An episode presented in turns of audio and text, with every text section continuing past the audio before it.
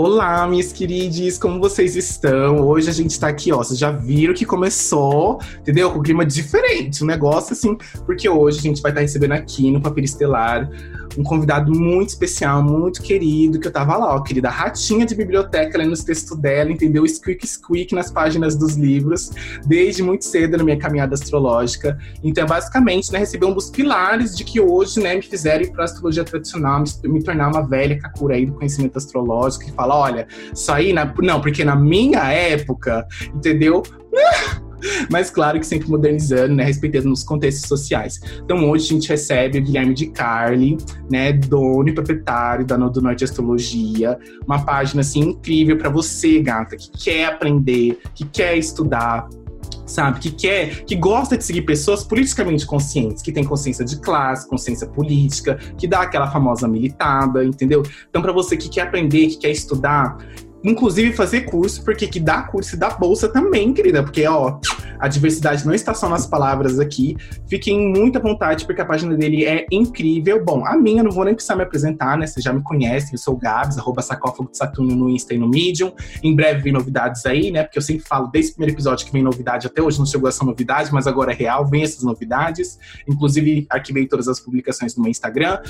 Bom, no podcast já estão no Papel Estelar e também tem meu canal no YouTube, o Prisma Astral, onde está sendo uma série de remakes e afins sobre vários episódios e coisas doidas que eu fiz na série com qualidade profissional. E eu quero começar esse episódio também, antes do Gui se apresentar, obviamente, é, agradecendo a todo mundo que acompanha o podcast do Papel Estelar, a todo mundo que me acompanha em todas as redes sociais, porque hoje foi um dia bem fatídico, assim, tá sendo bem especial, porque hoje eu fechei a minha agenda de 2020. Então, assim, eu tô muito preta, Patrícia, eu tô muito requisitada, assim, queridas, aceitem.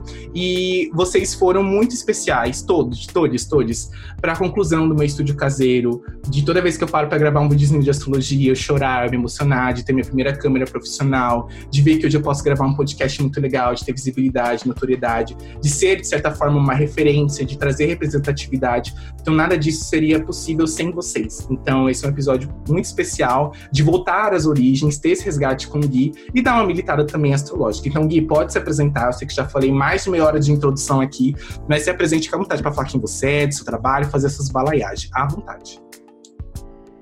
Então, bom dia, boa tarde ou boa noite, dependendo do horário de que esse podcast for escutado. Em primeiríssimo lugar, eu gostaria de agradecer, Gabi, pelo seu convite. Fico muito feliz, muito honrado de fazer parte desse episódio do Papiro Estelar. Gostaria também de é, parabenizar por todas as suas iniciativas, uh, seja no YouTube, no Instagram, no Medium e aqui também, né?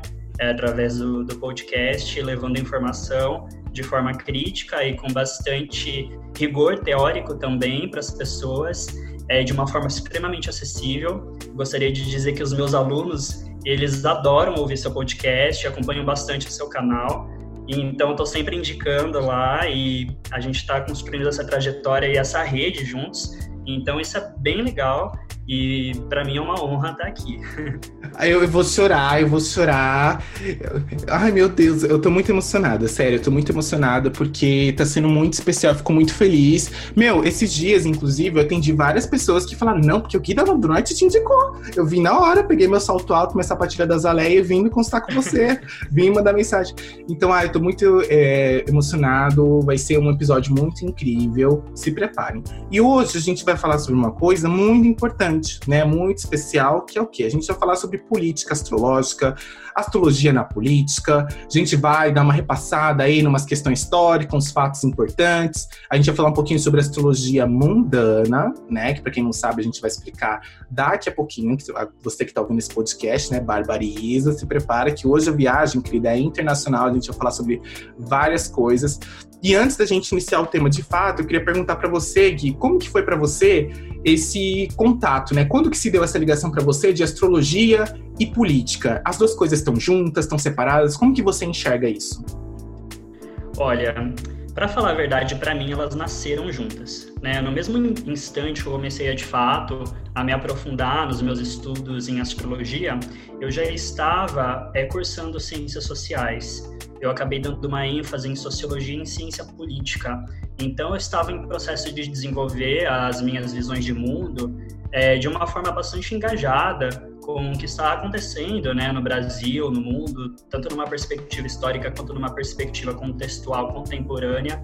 Então, quando você começa a aprender astrologia, a trabalhar a ideia de destino dentro de um background, digamos assim, é, de, de, conceitos e perspectivas sociais, né, do, dos nossos entornos, dos lugares que nós ocupamos, das pessoas com quem nós nos relacionamos, né, e de todas as limitações que são impostas nesse mundo, é, você é obrigado a, a tecer uma reflexão, porque ao mesmo tempo que você está trabalhando ali é, simbolicamente, né, com, com essa arte dos céus que é a astrologia e percebendo que aquilo funciona, que ela, aquilo é capaz de prever, aquilo é capaz de demonstrar como se dá a vida de uma pessoa é, dentro é, de, de, um, é, de, de, uma série de vivências, né? É, ao mesmo tempo você é obrigado a pensar, poxa, então quer dizer que é, uma pessoa que nasceu numa condição de miséria, numa condição de marginalidade, né? Ela foi condenada a isso? Será que o mundo é assim, né? Você começa a fazer esses questionamentos que geram uma série de incômodos internos, porque eles não batem com as suas visões de mundo, com aquilo que você está aprendendo, e que você tem uma série de dados e uma série de é, experiências compartilhadas que dão respaldo para você construir aquela perspectiva, né? Então eu parei e pensei, poxa, alguma coisa aqui tem que ser feita, né? Algumas pontes precisam ser construídas.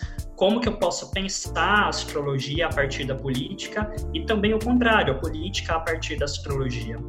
Então, para mim, pelo menos na minha experiência, elas acabaram nascendo juntas, porque eu acabo é, percebendo, né, que o mapa natal ele só faz sentido, pegando o caso da astrologia natal, quando lida sob o contexto da pessoa. Os símbolos vão se expressar naquele contexto. E aquele contexto ele não surgiu do nada, ele não veio dos céus.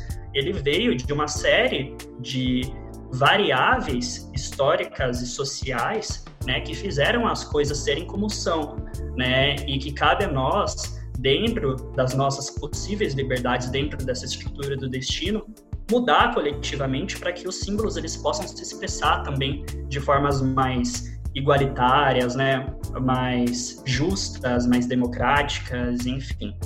Então, astrologia e política para mim, na verdade, são até indissociáveis. Eu não consigo conceber em minha imaginação um astrólogo que não respeita o contexto da pessoa para quem ele está trabalhando. Aquela pessoa ela não pode, de alguma forma, se sentir culpada ou de alguma maneira injustiçada pelo céu por ela estar vivenciando o que ela vivencia, situações que muitas vezes é, a levam a um estado de é, extrema restrição de recursos, é, com uma subjetividade extremamente afetada e sem ter é, ao que, ao, a quem ou ao que recorrer né, para resolver essa situação. Então você precisa, não, nós temos uma responsabilidade coletiva, nós temos é, que ampliar o nosso olhar, tanto temporalmente quanto espacialmente, né? Vem dos engendramentos, ou seja, a forma como as coisas vão se encaixando nas outras para gerar o mundo, o estado do mundo como ele é, e assim eu posso fazer uma análise astrológica justa. Então, se hipoteticamente eu pego dois mapas iguais e eu vejo os testemunhos de riqueza, né, testemunhos de aquisição material, uma pessoa que nasceu no Leblon e outra pessoa que nasceu de uma comunidade lá do Rio, né? Eu não posso falar para aquela pessoa, é, não posso ler aquele mapa como, como se elas fossem ter riquezas iguais, né? Porque a pessoa que nasceu no Leblon, ela vai ter uma série de recursos é, que vão permitir com que ela possa ascender socialmente de uma forma muito mais expressiva, muito mais facilitada, enquanto a outra, talvez ela consiga ser digamos, mais empoderada financeiramente do que seus colegas, mas não da mesma maneira que essa pessoa que já tem um, uma ambientação muito mais favorável para isso. Aí, ó, se você já, já tomou a xicrinha de coifé, entendeu? Foi ó, a dosezinha gostosa da militância. Mas eu acho muito interessante que toda vez que eu abro a boca para falar, passa a porra de um helicóptero. Eu tô puta. Mas assim, é, eu acho interessante a gente falar sobre isso, que no episódio de Lô, Gabriela, inclusive, se você ainda não ouviu o episódio 5, depois que terminar isso aqui, volte lá, que eu conversei com a Gabriela, uma mulher trans incrível, sobre essas questões das narrativas astrológicas, algumas problemáticas, né, inclusive do gênero. Inclusive, Gui gravou um vídeo sobre gênero e astrologia muito pertinente no IGTV dele, então vai lá assistir no Instagram que tá babado. Você tocou nos pontos que eu achei muito legais a gente parar para refletir, Gui, que é justamente essa ideia de que todo conhecimento, de alguma forma, independente de onde ele é produzido, ele é político de alguma maneira. Então, mesmo que eu, enquanto indivíduo, produza, né, chegue lá, faça minhas balaiagens, vou produzir alguma coisa intelectualmente, existe, antes de eu ser uma pessoa pensadora, antes de eu ser a pessoa que produz esse conteúdo, eu tenho uma vivência de um corpo preto, eu tenho uma vivência de um corpo marginalizado, eu tenho toda uma experiência de vida que ela é única e que ela com certeza vai ser um filtro que vai permear a minha visão de mundo, tanto na hora de pensar, né, de estruturar isso na minha mente, quanto na hora de passar isso para o papel, né, de exteriorizar isso para além de mim. Então, quando você fala que a astrologia ela é um conhecimento que vem junto com a política, eu acredito que isso é muito real, total mesmo, concordo em número, gênero e grau. Por quê? O que acontece? Quando a gente olha para essa perspectiva de que todo conhecimento, que toda cultura ela é política, a astrologia também ela foi concebida na época como uma ferramenta política. Antes, né, de fato, de ser algo para os reis, rainhas, né, que é muito comum as pessoas falarem, não, porque a galera da astrologia previa a guerra desde a antiguidade. Mas, gente, antes de sequer conceber o fato da astrologia ser uma, um mecanismo de previsões de guerras e questões mais mundanas, ela era utilizada, por exemplo, nos assuntos voltados para a colheita, através dos ciclos da lua, principalmente, né, que são os primeiros esboços aí referentes ao ciclo, o ciclo do dia através do Sol, né, que é o astro-rei, que está lá no meio do nosso sistema solar. Então eu acho interessante porque, mesmo sem, de alguma maneira, a astrologia ser política no sentido é, das estruturas da nobreza, antes mesmo disso, ela já serve para polis, para a cidade, como um mecanismo, como uma forma da gente compreender os ciclos à nossa volta e trabalhar em cima disso, sabe? Então acho que quando a gente fala de política, a gente não está só falando né, do político, da pessoa que representa a gente dentro do sistema democrático representativo que a gente vive.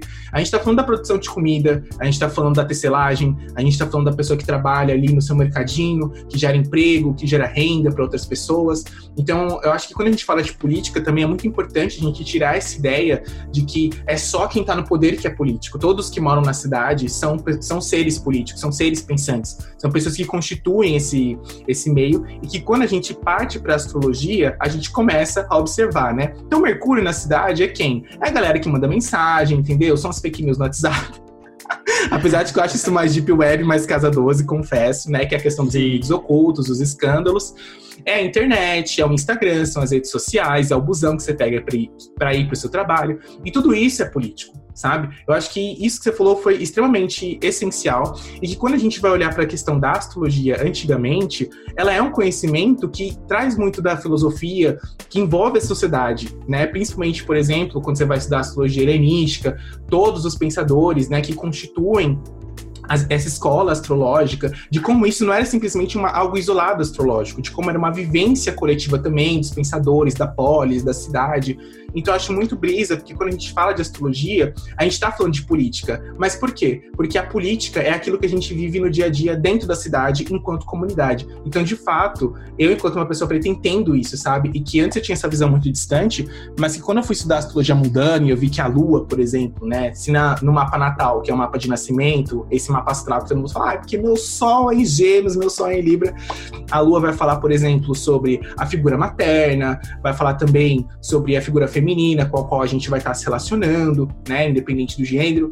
Outra coisa que eu acho interessante sobre a Lua é que ela está se referindo, por exemplo, aos deslocamentos, às viagens, né, até porque ela tem Júpiter na terceira casa que fala sobre esses assuntos, mas que quando a gente vai para a astrologia mundana, ela está falando do povão, ela está falando das massas, ela está falando da popularidade, ela está falando dos rios, das águas, né? Então não são só elementos do viés político necessariamente, né, da burocracia, da daquilo que é intelectual, mas aquilo que está aproximado, né, e de de como esses significados, e aí já dando um ganchinho para a astrologia mundana, de como essas duas coisas não deixam de estar associadas, né? Tanto que tem muita gente aí que é bolsominion, que usa a astrologia para justificar um monte de merda, que eu acho complicadíssimo, fica assim, barbariza. Eu, eu fico que nem aquele meme. Eu quero silêncio, fique no silêncio, entendeu? Eu tô estressada, minha pressão tá aumentando. Silêncio, fique no silêncio. Ah, ah, entendeu? Eu sou esse meme, inclusive compartilhando ele nos meus stories esses dias.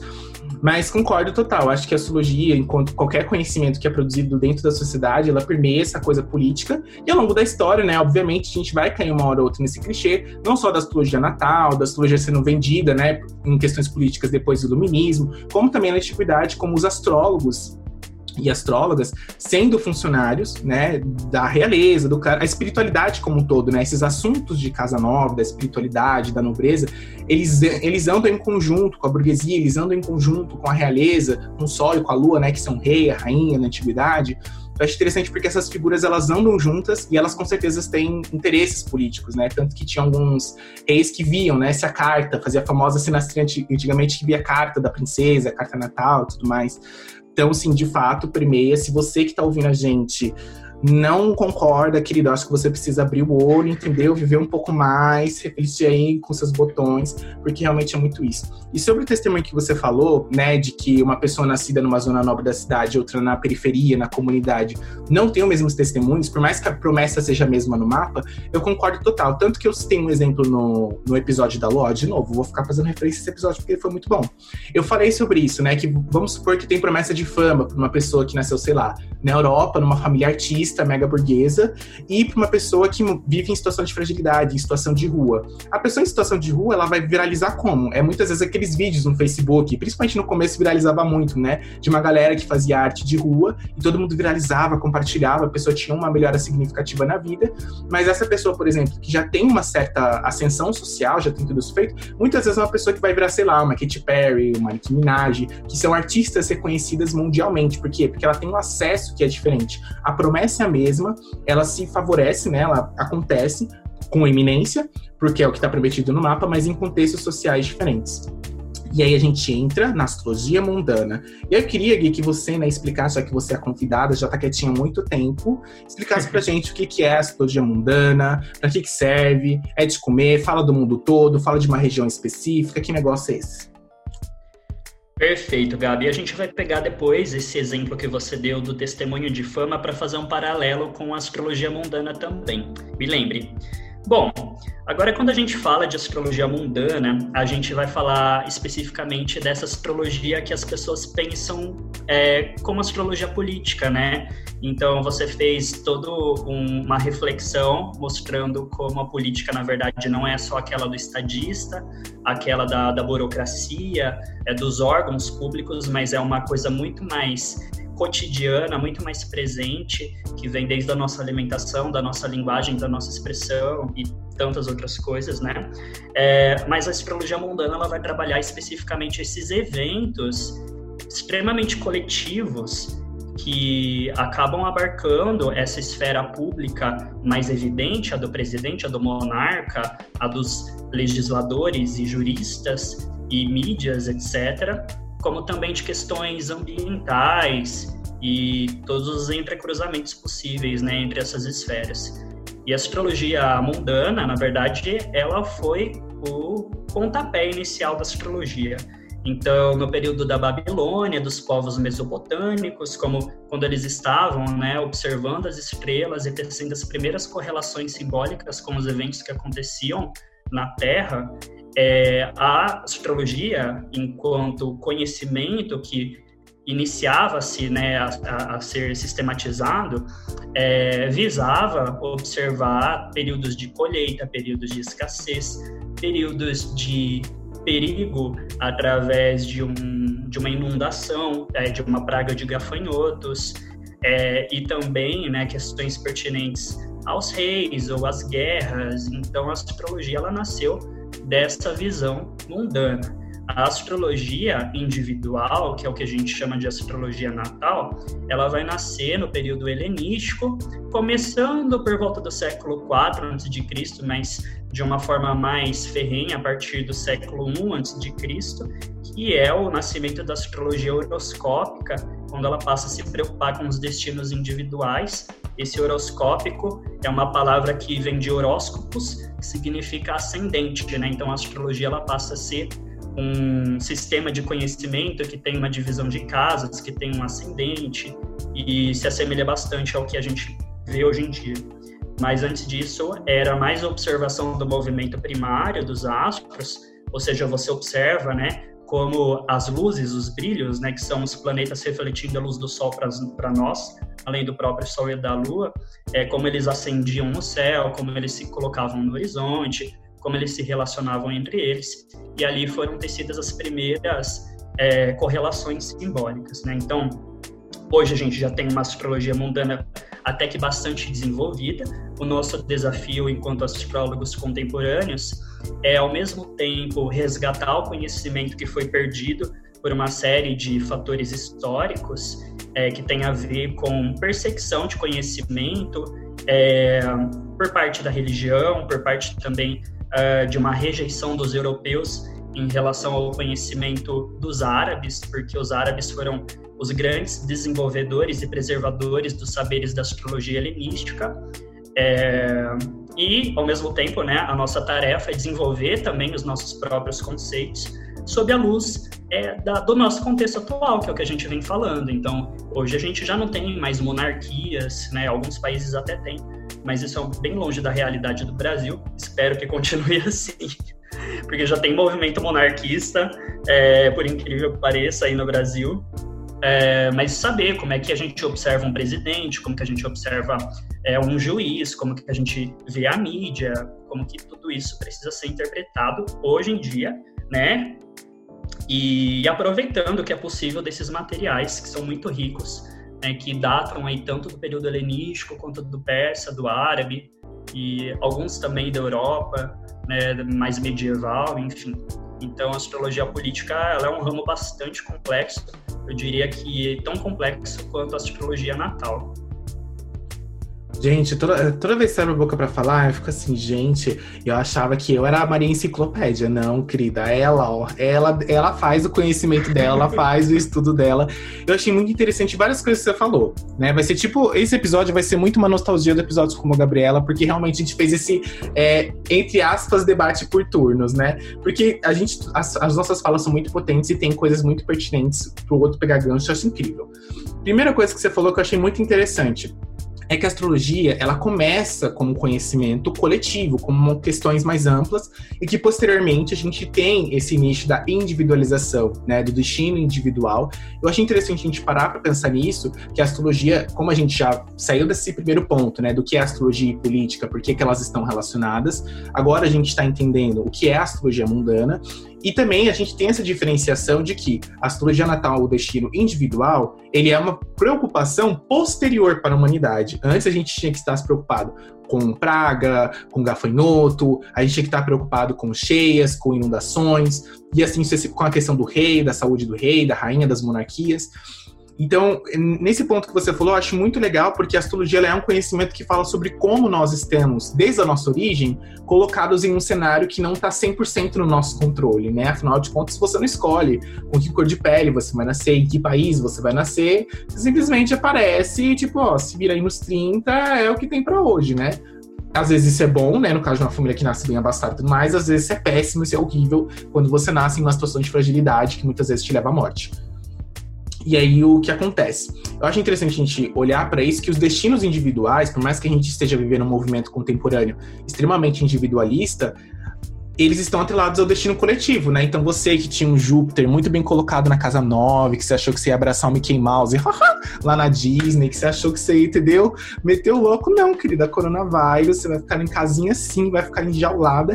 E mesmo que você tivesse ido para os Estados Unidos, você ia ficar isolada numa casa, porque com certeza os parques lá não estão abertos, né? Eu imagino que não, pelo menos lá no começo que o lockdown e tal. Então eu acho muito interessante observar que mesmo nisso, né, mesmo a gente vivendo uma era tão individualista, a astrologia mundana ela consegue se sobressair como se fosse uma teia que ligasse todos nós, né? E um gancho que eu também achei interessante sobre a astrologia mundana que você falou é justamente de como isso se adequa ao nosso contexto, né? Então, o Sol, ele deixa de ser o rei, ele se torna o presidente, né? As pessoas que estão em cargos muito importantes nos órgãos públicos, de execução, de alguma forma. A Lua deixa de ser a rainha, ela se torna a primeira dama, ela se torna ali, né, a pessoa que está é, no matrimônio com o presidente. Então a gente tem toda uma adequação da democracia. Então Saturno, né, a casa 12, ela deixa de ser só as pessoas moribundas, né? As pessoas marginalizadas, elas se tornam as pessoas LGBTQIA+, periféricas. Então, a gente, quando a gente ressignifica a astrologia, quando a gente adapta esses termos, a gente resgata o que está na antiguidade e adapta isso para a atualidade, a gente é capaz também de enxergar que a gente levanta inúmeras bandeiras diferentes, né? Para cada área, para cada setor, não só restrito à Casa 12 e às minorias sociais, mas também de entender que a astrologia, ela sempre vai se adequar de maneira coletiva à sociedade na qual ela está inserida, que acho que é o tema principal principal desse episódio. E um dos pontos que eu acho mega interessante sobre a astrologia mundana, que serve para a gente é, levantar mapas de eventos, fazer previsões para algum país, região coletiva, seja um estado, é, um país, um continente, se é que tem um mapa de um continente, vocês vão entender por que eu falei isso. Mas é interessante porque através desses mapas ou de eventos como o ingresso do Sol em Ares, ou o ingresso do Sol né, no início das estações, do Sol em Câncer, do Sol em Libra, eles costumam marcar e cortar esses grandes períodos. E aí, trazendo esse gancho, né, para você, Gui, sobre a astrologia mundana, né, como a gente trabalha esse, essa, esse início, né, agora que a gente entendeu o que é, como que a gente trabalha esse início das previsões? Como que eu faço para delinear? É só olhar para o céu e falar que Mercúrio está em Gêmeos, que a gente está vivendo uma era de fake news por causa disso? A gente precisa levantar uma carta natal ou ter algum horário de referência? Quando você faz essa. Eu vou fazer um monte de pergunta que é a senhora falar bastante. É, e quando você faz. É, não se preocupe em responder todas, tá? O importante é responder o, grosso do assunto. E uhum. quando você vai fazer uma análise de astrologia mundana, né, ou seja, analisar algum evento coletivo bem significativo, você utiliza o horário de fundamento do país, tem alguma preferência por horário, você levanta o mapa pro evento, você usa tudo em conjunto, como que você faz para desenvolver essa madeixa de cabelo astrológica? Bom, vamos lá então. Eu vou começar fazendo, vamos dizer, um, um, um paralelo com a astrologia natal porque essa é uma astrologia mais popular, mais conhecida. Então, acho que para o pessoal entender melhor como a gente trabalha com astrologia mundana, é legal começar daí. Então, quando a gente trabalha com astrologia natal, a gente faz o mapa, da, mapa natal né, do, do, da pessoa, que é a raiz de tudo. Então, as promessas da vida, as promessas do destino para o caminho daquela pessoa estão contidas no mapa natal. E a partir do mapa natal, nós temos os desdobramentos, que são as, a Revolução Solar, né? Eu acredito que é o mais famoso de todos. Também as revoluções lunares, assim como outras técnicas como profecção, direção do ascendente nos termos, progressão secundária, é, arco solar, é, enfim, tantas outras ferramentas que o astrólogo se dispõe para poder ali fazer uma boa delineação e chegar às previsões para dado período de vida de um indivíduo. Para a astrologia mundana não é diferente nós nos valemos de uma série de mapas e uma série de ferramentas, né? Então a gente pode partir do maior para o menor e assim, é, como os capítulos de um livro, é, poder descrever né, o, o, que se passa ao longo, ao longo do tempo. Então nós temos, por exemplo, as grandes conjunções de Júpiter e Saturno e elas são extremamente importantes para você fazer uma previsão de ciclos de 240 anos, né, que tem uma característica em comum. É, e o que são essas grandes conjunções de Júpiter e Saturno? Júpiter e Saturno são os dois astros mais lentos dos que são visíveis, olhos nus do ponto de vista da Terra. Eles se encontram a cada 20 anos no mesmo signo, e ao longo de 240 anos mais ou menos, eles se encontram em signos da mesma triplicidade. Então, por exemplo, em 2020, nós estamos encerrando um grande ciclo de grandes conjunções que vem ocorrendo em signos do elemento Terra. Quais são os signos de Terra? Touro, Virgem e Capricórnio, para que em dezembro de 2020, esses dois astros passem a se encontrar ao longo de 240 anos, mas a cada 20 anos, né, formando essas conjunções em signos do elemento ar, né, que são é, Gêmeos, Libra e Aquário. E daí nós é, conseguimos entender de uma forma bastante ampla é, o que podemos esperar para uma espécie de era da humanidade, o que não tem a ver com o que hoje é conhecido como era de aquário, era de peixes, etc. Né? É uma outra categoria. E o mapa é, das grandes conjunções, eles, é, então, né, quando Júpiter e Saturno se alinham, eles geram um mapa e para cada região do mundo. É, então, cada espaço do globo terrestre vai ter uma expressão específica daquele evento de dois séculos e meio, praticamente, e que também vai se expressar de acordo com a cultura de cada país e de cada regionalidade. Né? Então, é, eu acho interessante porque na astrologia tradicional é, a gente não tem essa tendência a universalizar as coisas, mesmo quando elas falam pra, sobre algo global, algo que vale para o mundo todo, elas precisam ser verticalizadas, então existe um mapa para aquele evento a cada região do mundo. Tá. Aí a gente tem esse ciclo maior, a gente também tem um outro que é chamado down, não sei pronunciar especificamente porque é uma palavra em árabe, é um ciclo de 360 anos. E no caso, né, nós também em 2020, por coincidência, estamos finalizando uma down de 360 anos é, referente a Saturno em Virgem, né? E a gente vai começar em 2021 uma down de Júpiter em Libra, né, que vai durar 360 anos.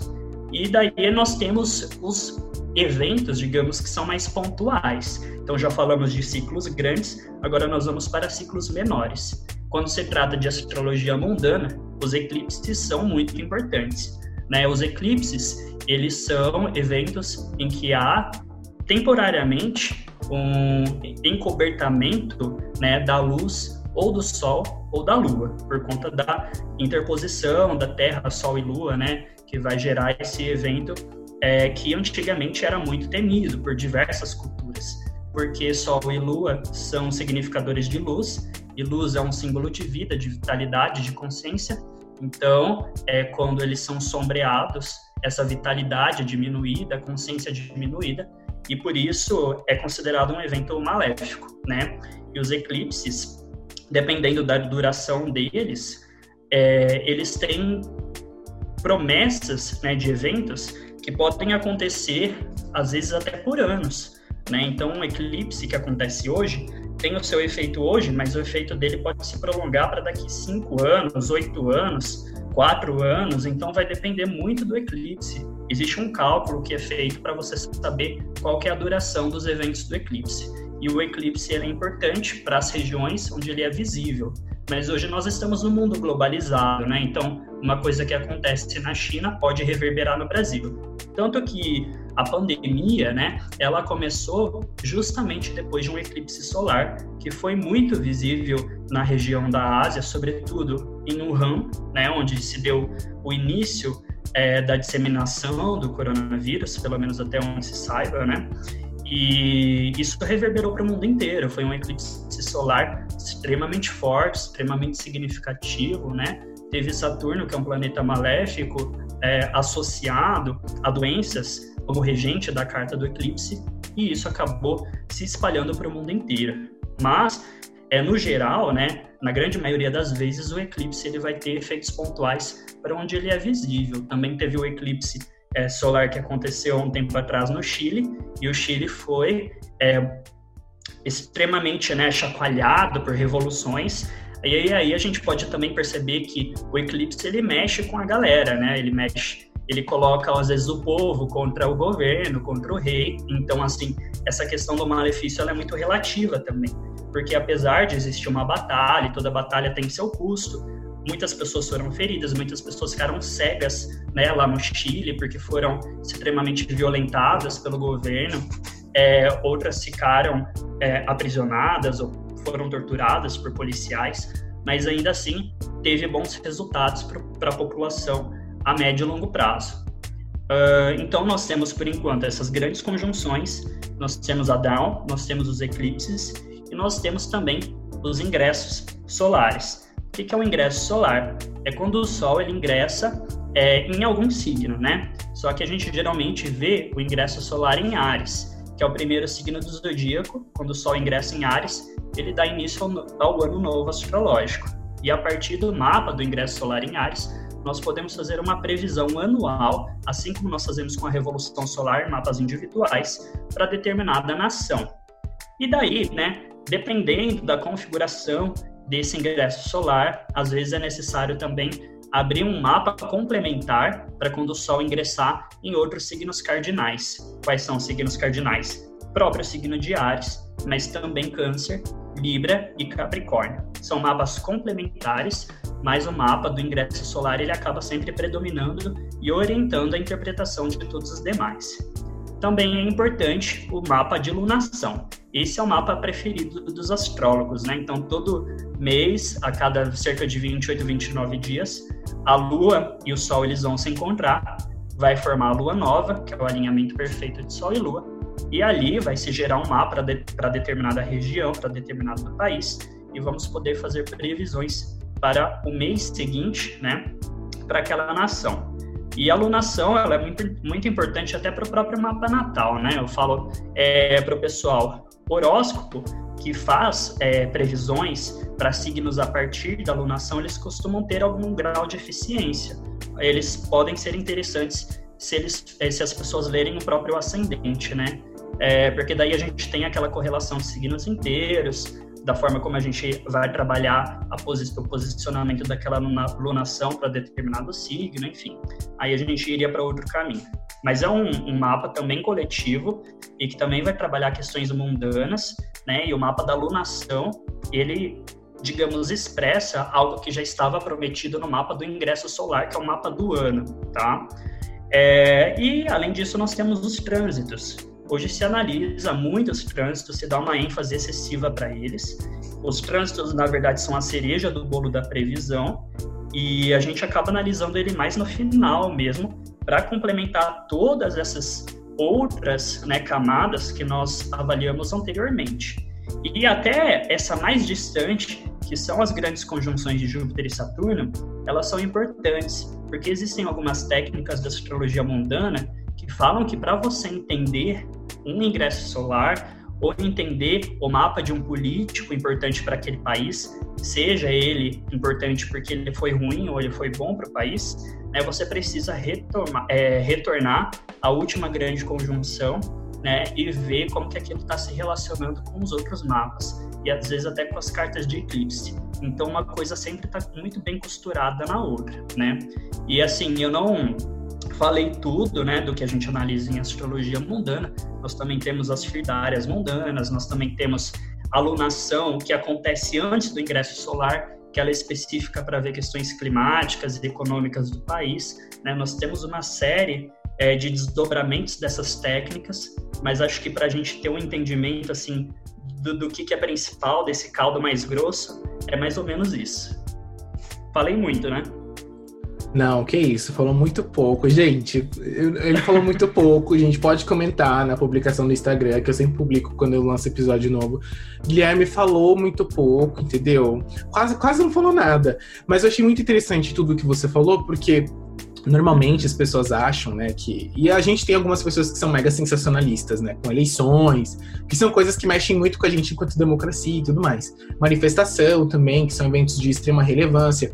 E as pessoas acham, muitas vezes, né, por dar essa excessiva atenção aos trânsitos, que é um trânsito, tipo assim, X, que tá acontecendo num período que é converse sim com análise, né? Os trânsitos eles estão costurando as coisas que acontecem naquela sociedade, mas que tudo isso é uma hierarquia, né? Então, a revolução lunar, ela obedece o que está previsto no mapa do ingresso, o mapa do ingresso, ele obedece o que está previsto, né, na, nas grandes conjunções de Júpiter-Saturno.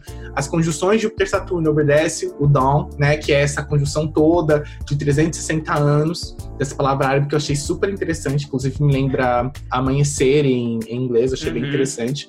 Então eu acho muito, muito. Eu, eu ia falar brisa, né? Mas eu acho muito interessante como tem toda uma complexidade, e antes de você se propor a fazer uma análise mundana, uma análise desse é, porte, primeiro você precisa avaliar e observar inúmeras cartas em conjunto. Então é toda uma questão de contexto.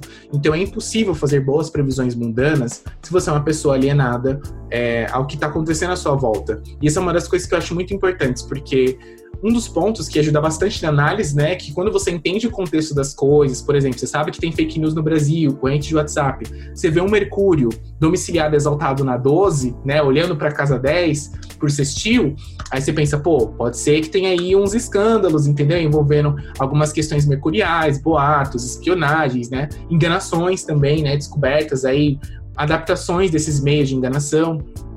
Então eu acho interessante porque, dependendo da forma como aquela cultura está inserida naquele momento e de como está sendo costurado ao longo das lunações, dos períodos históricos, né, sejam eles curtos ou maiores, a gente consegue ter uma análise muito mais precisa do mapa. Então, você conhecendo o símbolo, você conhecendo a cultura, antes mesmo de você abrir o mapa, você já tem um bom panorama. Então, antes de se quer querer abrir o mapa astrológico, né, fazer todo esse trabalho que ele é incrível, mas muito trabalhoso. Inclusive, admiro muito quem se quem se propõe a fazer essas previsões, principalmente gratuitamente, assim, tipo, realmente estudadas e tudo mais. Mas antes de querer abrir o mapa, eu acho importante você entender o contexto como um todo, fazer muitas aulas de história, né? Rever muita história, porque na hora que você abrir o mapa do Dawn, quando você abrir o mapa das grandes conjunções, já vai estar tudo pincelado na sua cabeça. Você vai bater o olho no mapa, você vai lembrar os simbolismos, você vai conseguir é, processar né, aquilo de uma maneira muito mais positiva. Inclusive, falando sobre previsões, quando a gente fala sobre previsões, principalmente mudanas, a gente está falando muito sobre o futuro. Mas uma coisa que eu, enquanto estudante de astrologia, eterno estudante de astrologia, né, acho que todos nós somos de alguma maneira, né, em um grau maior ou menor. Mas a gente aprende muito mais prevendo o passado Inclusive, você tem um muito interessante sobre isso. A gente aprende muito mais prevendo o que já aconteceu do que necessariamente prevendo sobre o futuro. Porque cada simbolismo, cada conjunção num mapa, seja ele natal, né, falando sobre um destino individual ou coletivo, para uma região, para uma nação, ele vai ter um simbolismo específico né? Vai ter um simbolismo diferente. Então, por exemplo, uma conjunção Júpiter-Saturno, para a questão mundana, é um ciclo todo grande, é um babado todo. Mas no mapa individual, né, Júpiter-Saturno pode ser regente de coisas que falam sobre riquezas, ou podem falar sobre dificuldades no mapa daquela pessoa. Então, é muito importante entender a, a, a contextualização de quando a gente olha o que já aconteceu, por exemplo, uma coisa que eu achei muito brisa sobre o meu próprio mapa, é que toda vez que eu tô em profecções que envolvem a lua, lua por domicílio ou por exaltação, eu lanço projetos. Seja uma alunação também, que a lua, ela tá muito importante, ela tá muito bem colocada. Né? No, caso, no meu caso, eu tenho o exaltadíssima, né, meninos e meninas também, Tudo Point também, ela tá sempre exaltada, por isso que eu sou essa pessoa tão, né, extravagante. Mas é interessante que quando ela tem uma ênfase, né, num ascendente em câncer, num ascendente em touro, eu costumo lançar projetos. Mas isso não quer dizer que para outra pessoa que tem a lua em touro, isso vai significar a mesma coisa. Pode significar uma, um ou outro significado. E que para entender isso, a gente só é capaz fazendo o quê? Fazendo as aulas de história, olhando datas significativas para aquela cidade, para aquela região, para a vida daquela pessoa, quando ela te manda o resuminho astrológico, né? Cheio de datas. Você fica, eita porra, eu vou ter que revisar tudo isso, vou ter que ver todas essas datas tão, tão específicas então, acho interessante falar sobre isso para quem pretende estudar astrologia é, mundana, que se interessou, que primeiro, né, vamos entender o contexto, entender as balaiagens, depois você entendeu o contexto, entendeu a história, estudou toda a questão cultural. Aí você vai começar a abrir os mapas maiores, entender as grandes conjunções, períodos históricos, abre o Dawn primeiro.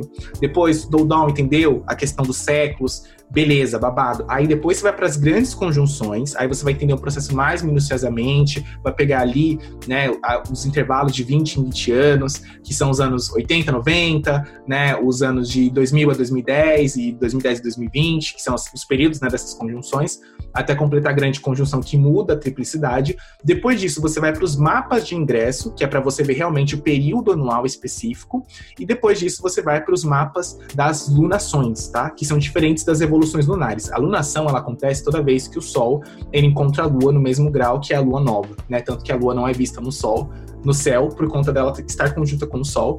E tem vezes, né, que essa lunação ela é entrecortada, porque a gente olha também quando a Lua fica cheia em algumas situações. E é interessante também observar sobre nossa, falando é muito interessante, mas porque realmente é extremamente pertinente e interessante. E é importante a gente observar todas essas conexões, porque, bicho, é muito complexo. Eu não consigo entender como a galera, assim, tem a pachorra de virar e de falar assim pra, mim, ai não, porque astrologia é muito fácil. Tipo, eu mesma previ que eu ia perder dente, eu olhei um trânsito de Saturno junto com Marte no meu mapa. com certeza foi por isso, sabe? Tipo, e na verdade é um bagulho bem mais complexo. Talvez a pessoa também tenha acertado por conta disso, que legal, acho babado, acho close. Mas assim, é, quem vê close não vê corre, né? Então, pra você que quer estudar, siga essa ordem, né? Tem as fidárias também. Então, assim, você teve uma micro aula introdutória nesse né, micro momento, né? E eu sou a, a compiladora desses conhecimentos, eu faço, entendeu? Apanhado, eu pego tudo, boto no, no caldeirão e falo, então, querida, é isso aqui é a marmitinha da astrologia mundana. Se você quiser, ó, é disso aqui pra frente. E uma coisa que eu queria comentar muito com você, que eu acho que é polêmica, mas ao mesmo tempo é pertinente, é que tiveram algumas pessoas, né, que fizeram algumas previsões mega sensacionalistas. Para quem não sabe, agora em São Paulo, a gente teve as eleições, para quem estiver ouvindo esse episódio anos depois, né, pra, porque eu imagino, né, não deva saber exatamente. Eu, eu sou uma bicha visionária, eu, eu penso a longo prazo. Agora, em 2020, nós tivemos as eleições municipais em São Paulo. E aí, dois candidatos muito fortes. Um da direita, que é o Bruno Covas, que fica mandando helicóptero e obra, aparecendo na minha casa, no meu podcast todas as vezes. Né? E aí, do PSDB, que é um partido que está 30 anos aqui em São Paulo gerenciando a cidade, muito mal por sinal, tá? E aí a gente tinha um Boulos, que era um candidato explicitamente de esquerda, que não tinha rabo preso, que foi para o segundo turno, e isso foi um marco muito importante para São Paulo, porque nas últimas eleições, a última vez que um candidato foi de esquerda, assim, ou um candidato que era muito diferente da proposta do PSDB, foi, foi nas eleições do Haddad né? Que a gente teve a eleição do Haddad, a gente teve um respiro no, no império do PSDB em São Paulo, mas a gente teve essa eleição do segundo turno que foi super acirrado. O Boulos fez uma campanha que teve uma mega virada, né? Assim, no sentido de que, porra, 2 milhões de pessoas votando nele. Foi interessante. A gente elegeu a Erika Hilton, que é uma mulher trans, entendeu? Vereadora incrível. A mulher mais votada do estado de São Paulo foi uma mulher trans negra, então achei isso muito importante e pertinente. E aí tiveram algumas publicações bem polêmicas envolvendo o resultado das eleições, sabe?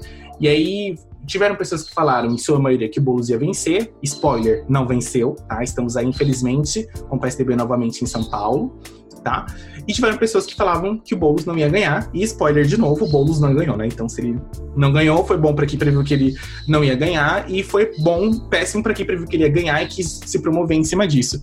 E assim, já dando minha opinião pessoal sobre isso, eu acho muito arriscado e muito complicado a gente entender o espaço frágil que a astrologia ocupa atualmente na modernidade se propor a fazer previsões tão coletivas e tão impactantes, é, muitas vezes não fazendo um estudo muito apurado. Porque eu fui ler algumas matérias de pessoas que fizeram essas previsões que se propuseram a fazer, e tipo assim, não considerou só isoladamente o mapa dos candidatos. Eu olhei aqui e falei, não, bicho, eu não acredito que numa previsão para uma região, numa previsão política, você me teve a pachorra de olhar só a porra do mapa dos candidatos. Você não tem que olhar só os mapas dos candidatos, porque não se trata só dos candidatos, se trata também da polis, da cidade.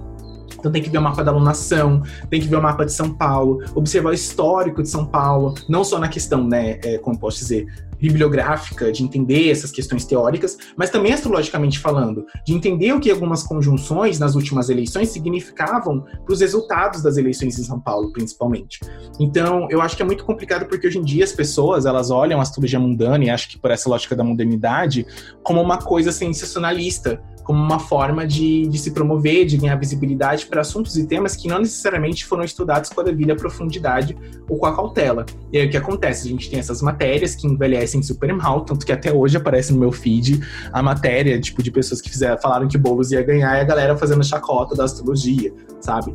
Então, eu queria saber a sua opinião sobre isso. Se você fosse te pagar, se desse para você falar assim, Gui, faz esse negócio pra gente, como que seria o processo para você? Apesar de que a gente já falou sobre isso, né? Mas como que você vê essa relação que a gente tem hoje em dia das previsões sensacionalistas para coisas muito marcantes, né, para astrologia? E como que você enxerga isso em aspectos mundanos? Se você acha que essas previsões elas são pertinentes, mas devem ser faladas com muita cautela? Se as pessoas têm que ter acesso a isso mesmo? O que, que você acha sobre isso, Gui? Bom, é bastante complexo trabalhar esse tema.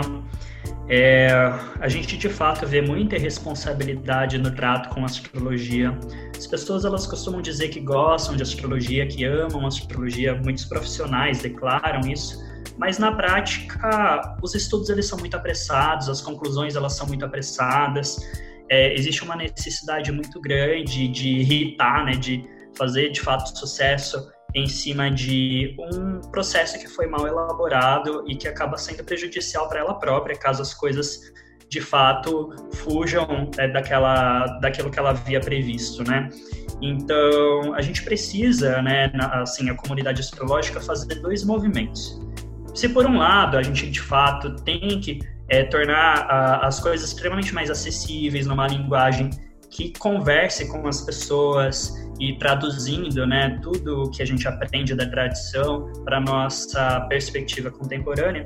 Por outro, a gente tem que sempre lembrar né, é, que é fundamental, que as coisas levam tempo né, para você sedimentar o conhecimento, para você ter é, uma base mais estruturada pela qual você pode, você possa né, caminhar com segurança e se eventualmente errar, você sabe aonde você errou, né? Porque esse não é o problema, errar não é o problema, errar faz parte é, da, da profissão, de qualquer profissão, né? É, inclusive aquelas que se propõem a prever, então estatísticos erram, economistas erram, meteorologistas erram é, e astrólogos também erram. Só que qual que é a diferença? Geralmente os meteorologistas sabem quando erram, o porquê que eles erraram, né? Os economistas também sabem, os cientistas políticos geralmente sabem, né? É, os astrólogos raramente sabem, e isso se dá por conta de uma falta de método. Então, é, não se leva muito a astrologia a séria quando se fala por aí, né? E, e, quando a gente fala isso, às vezes a gente é visto como muito rigoroso, muito severo, mas na verdade é algo necessário para que justamente a gente possa estar trabalhando as coisas na mesma linguagem, porque de fato existem diversas abordagens e essas abordagens elas precisam ser respeitadas, né, de acordo com a, o comprometimento que elas têm é, para trabalhar determinados temas, é, mas alguns métodos são indispensáveis. Então é isso que você falou. Eu não posso ver nada isolado, eu não posso ver nada a partir somente de trânsitos, eu não posso é, fazer um, uma interpretação muito corrida em cima de um elemento muito pontual, quando na verdade é preciso fazer toda uma investigação que parte de diversos mapas, além da própria observação do contexto do mundo, né? Então é, é, é bem difícil, né? Falar sobre, sobre essas questões, mas é, é necessário mesmo. É, sobre essa questão das eleições aqui de São Paulo. Eu até fiz essa previsão do, do mapa do Boulos, né? Tinha acabado vendo que de fato ele ia perder. É, porque primeiro a gente tem que ver as próprias promessas é, de ascensão política no próprio mapa natal. Então, para começo de conversa, a gente tem que é, ver se aquela pessoa ela tem em sua natividade algum tipo de testemunho que a leve a comandar uma cidade, a comandar é, um estado, um país, né? E o Boulos ele tem pontos muito interessantes mas não suficiente, não suficientes, né, para que ele pudesse é, ser elevado a uma condição de prefeito de uma grande metrópole. É, ele tem testemunho sim de poder, tanto que ele é líder de movimentos, ele é uma pessoa que tem grande potencial de crescimento, né? Mas o que estava ativo no mapa dele naquele instante não era o bastante para que ele pudesse se erguer, né? E além disso, a gente tem que ver o próprio contexto do país. Por mais que tenham expressões de movimentos progressistas é, atingindo patamares que nunca antes foram imaginados, principalmente no legislativo, ainda assim nós estamos num momento de forte reacionarismo no mundo, né? Então, daí a gente volta para aquela questão do contexto social. Se a gente estivesse num contexto muito mais efervescente, é, muito mais radical, né? Radical no, no, sentido melhor da palavra, de ir à raiz dos problemas, né?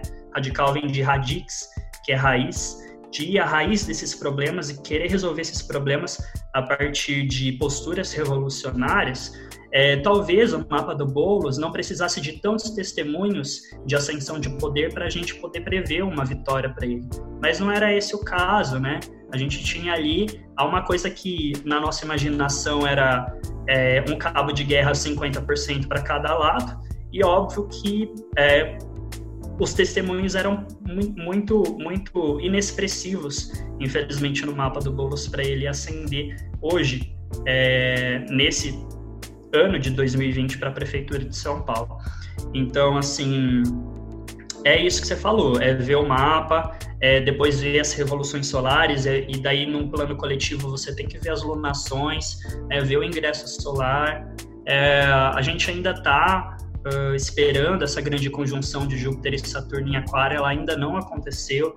Então, essa próxima grande conjunção, talvez, né, para daqui a um tempo, ela proporcione um pouco mais de impulso para essas candidaturas mais é, progressistas, mas de fato até agora é, não é o bastante. Eu amei, amei, amei. Você tocou num ponto que é muito importante, que é justamente a gente se permitir tentar, e principalmente, além de se permitir a tentativa, é se permitir o erro.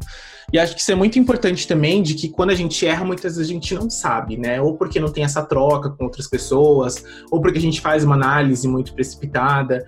E uma coisa que você falou que eu achei interessante sobre olhar as cartas natais é que até mesmo, né, na antiguidade, e hoje principalmente, quando a gente vai analisar uma previsão coletiva, principalmente para um país, é interessante analisar a carta natal de quem governa o país ou aquele estado, aquela região, porque consequentemente o que acontece com essa pessoa, por ela ser uma representatividade muito importante para aquela região, consequentemente influencia o destino coletivo, sim, a gente vai errar. É muito importante que a gente erre, porque a gente aprende muito mais com os erros do que acertando, não é mesmo? Inclusive, inclusive a gente só acerta porque a gente já errou inúmeras vezes, então acho que essa é a uhum. principal ponte, esse é o principal é, processo.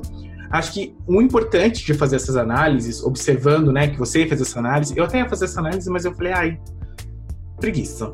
Assim, de, é porque eu vi tanta coisa sensacionalista que eu fiquei, que eu uhum. pensei, o jovem tem que acabar, entendeu? Tem que acabar, eu não aguento mais. E aí o que acontece? Eu olhei isso e pensei, cara, é muito diferente você fazer uma análise séria, você falar dos testemunhos, você mostrar, e você simplesmente falar porque, sei lá, você viu que, ah, é porque vai ter uma grande condição. Não é assim, sabe? É diferente quando você faz uma análise de estudo, você entende onde errou, você entende o contexto social, porque tudo isso casa, tudo isso se costura sabe? Então é muito importante isso que você falou, da gente ter um certo cuidado, né, de fazer esse movimento da comunidade astrológica, de estudar, de se permitir errar, de ter muita cautela na hora de fazer essas análises, mas de também não dispensar a tradição, né, de não fazer a técnica isolada pela única vertente que você aprende, porque querendo ou não, a vertente tradicional e não é nem puxando o saco para astrologia tradicional, é porque é questão histórica mesmo. É ela que sempre fez previsões coletivas desde que o mundo é mundo. Então, se você quer fazer previsão coletiva, não é pela astrologia moderna que você tem que começar. Claro que ela pode servir como uma ótica para o seu trabalho, mas antes de você quer realizar previsões mundanas, especialmente, é fundamental que você olhe a tradicional, porque é ela que desde o princípio, né, que é ela que é o, o esboço inicial da astrologia, que depois se tornou moderna, que faz é, previsões mundanas, entende? Então, se você quer ser um bom astrólogo, astrólogo ou astrólogo moderno, que prevê muito bem mesmo usando a ótica moderna, primeiro você precisa olhar para a tradição. Primeiro você precisa aplicar técnicas de outras escolas que já fazem essa mesma prática há muito tempo. Isso evita uma suscetibilidade ao erro e que quando eu olho para o sensacionalismo, né, essa coisa de irritar, de flopar em cima de coisas polêmicas, eu vejo que também se torna uma pressão muito grande, né, para quem se expõe desse jeito, porque imagina você fazer uma coisa tão incisiva, né, como a questão da, das eleições e viralizar e aí isso não se concretizar e você virar motivo de chacota, acho que isso também gera muito o medo do erro. E eu acho que a gente não tem que ter esse medo, mas a gente precisa ter consciência social de que a astrologia ela ocupa um espaço que ele não está consolidado ainda, que ele ainda é muito frágil. Até hoje a gente tem grandes influenciadores é, refutando, entre aspas, né, a astrologia e usando casos como esse, justamente para apontar a invalidade da astrologia, sendo que muitas vezes é um erro que com técnica, com aprendizado pode ser corrigido, inclusive acertos, né? Inclusive as pessoas, as pessoas falam só dos erros, mas se tivesse acertado, então, flop, não, que isso, a astrologia não acerta, entendeu? Foi um surto coletivo, foi uma coincidência o astrólogo ter acertado a previsão. Então eu acho muito peculiar que a gente também tem esse viés social, né? De que a gente for, e até humano, da gente prestar muita atenção no erro, da gente esperar um deslize, mas que, e se tivesse acertado? E se o bolo tivesse ganhado? Será que as pessoas teriam tido todo esse impacto de negativar a astrologia, todo esse impacto? Isso também é uma questão política, né? Que vem desde o iluminismo, esse processo modernista.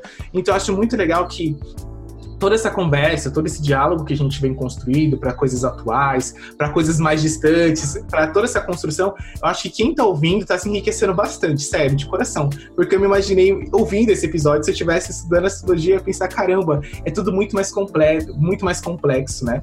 E às vezes eu faço esse advogado do diabo, viu? Às vezes eu faço, tipo, não, vamos lá, vamos entrar numa saia justa, vamos só observar como é que ela vai agir. Mas Não, eu, eu sou uma pessoa que eu costumo pensar muito, considerar muitas coisas, sabe? De se propor ao diálogo, de entender que não é assim.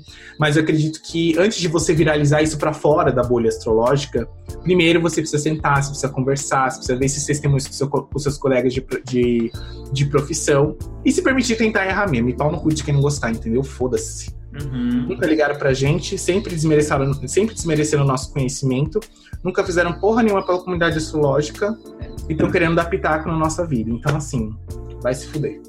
Quer dizer, é, vão educadamente cuidar de suas vidas. Exato. É, tem toda uma disputa discursiva sobre o que é a verdade, né? Na verdade, Sim, parte da história do mundo é isso, inclusive da pró dos próprios processos de colonização. Né? Você elimina a verdade do outro, desmerece, desmerecendo né? É, toda aquela elaboração cultural em nome de uma verdade com V maiúsculo, que hoje em dia é ocupada pelo papel da ciência cartesiana, né? E é uhum. engraçado que existem próprios movimentos dentro da ciência né, que já vão abrindo outras realidades, né, de pensar o mundo, de se chegar a conclusões, de produzir conhecimento. É, e para nós, né, que trabalhamos com linguagem simbólica, isso é um grande desafio.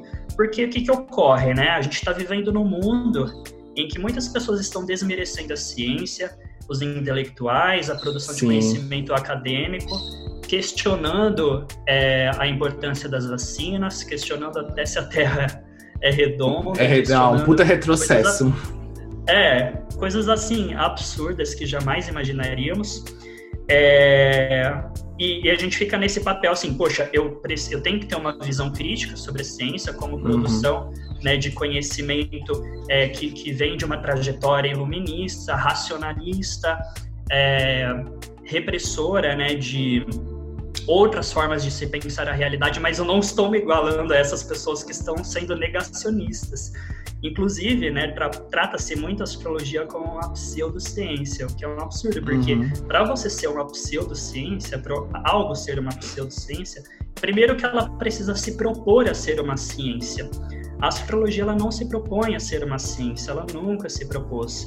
Inclusive, ela não se vale de métodos cartesianos, ela não se vale de é, testes e, e, tipo de medidas e é, fragmentação do conhecimento, coisas que aproximariam de uma ciência cartesiana. Isso não ocorre com a astrologia. A astrologia é uma linguagem. Então, assim, além dela não se propor ser uma ciência, ela também não a, a existência dela não contraria, não se contrapõe, né, e não concorre com a ciência.